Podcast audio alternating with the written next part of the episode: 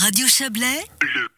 Et on termine avec les femmes grévistes du 14 juin 2019. Elles sont toujours en colère deux ans après. Elles le feront savoir lundi prochain. Elles estiment que le bilan des 24 derniers mois vers un peu plus d'égalité est misérable. C'est une citation. C'est le terme utilisé ce lundi à Berne par des femmes syndicalistes et élues de gauche. Euh, Les revendications féministes de 2021 se concentrent sur les rentes des retraites versées aux femmes, qui présentent un écart avec les rentes versées aux hommes encore plus grand que celui des salaires. Écoutez la présidente du syndicat UNIA, Vania Aleva. Il y en a marre. Dans les deux dernières années, il y a trop peu qui a bougé politiquement. Au contraire, les, les discriminations, les désavantages pour les femmes ont même augmenté si on regarde les écarts salariaux ou bien si on regarde ce qui est en train de se discuter par rapport à la réforme AVS. La discrimination subie par les femmes pendant leur vie professionnelle s'accentue à la retraite, dénoncent les femmes syndicalistes. Si l'écart salarial moyen inexpliqué se monte à 8,6%, l'écart des rentes est globalement d'un tiers. Dans ces conditions, pas question d'avaler la couleuvre d'une réforme de l'AVS sur le dos des femmes, la coprésidente du Parti socialiste suisse, Mathéa Mayer. Si on regarde la réalité des femmes, c'est inacceptable. On a une femme sur quatre qui a que l'AVS. On a une femme sur dix qui doit toucher la prestation complémentaire après l'entrée à l'âge de la retraite.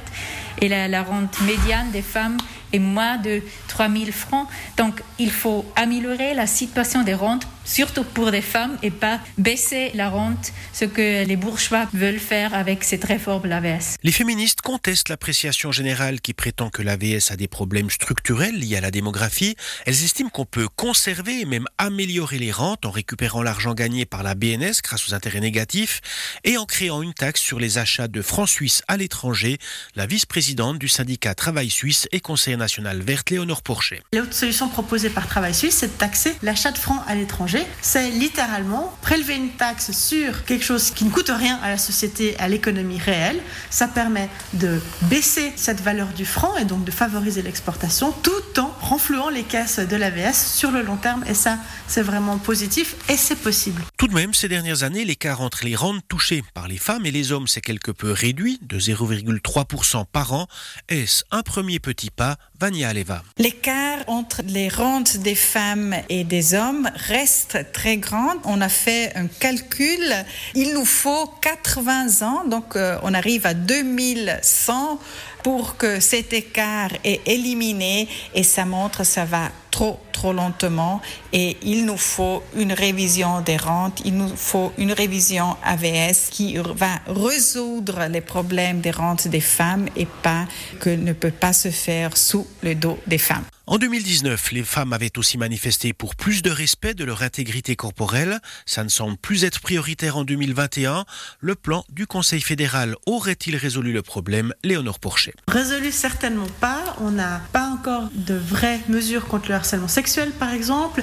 Et puis, euh, le plan du Conseil fédéral contre les violences domestiques, il est vraiment pas très satisfaisant. Il pourrait être plus ambitieux. Sans la grève des femmes il y a deux ans, on n'aurait pas eu de plan national pour l'égalité, pas eu de plan national contre les violences domestiques domestique, mais c'est quand même très en retard par rapport à l'urgence.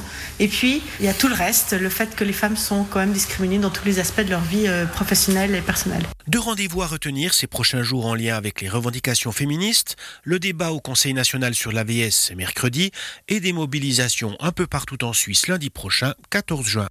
Un dossier préparé à Berne par notre correspondant Serge Jubin à l'édition de ce club qui s'achève. Léa Journaux ce soir, Didier Morard, Joël Espy et Serge Jubin. Bonne soirée à vous.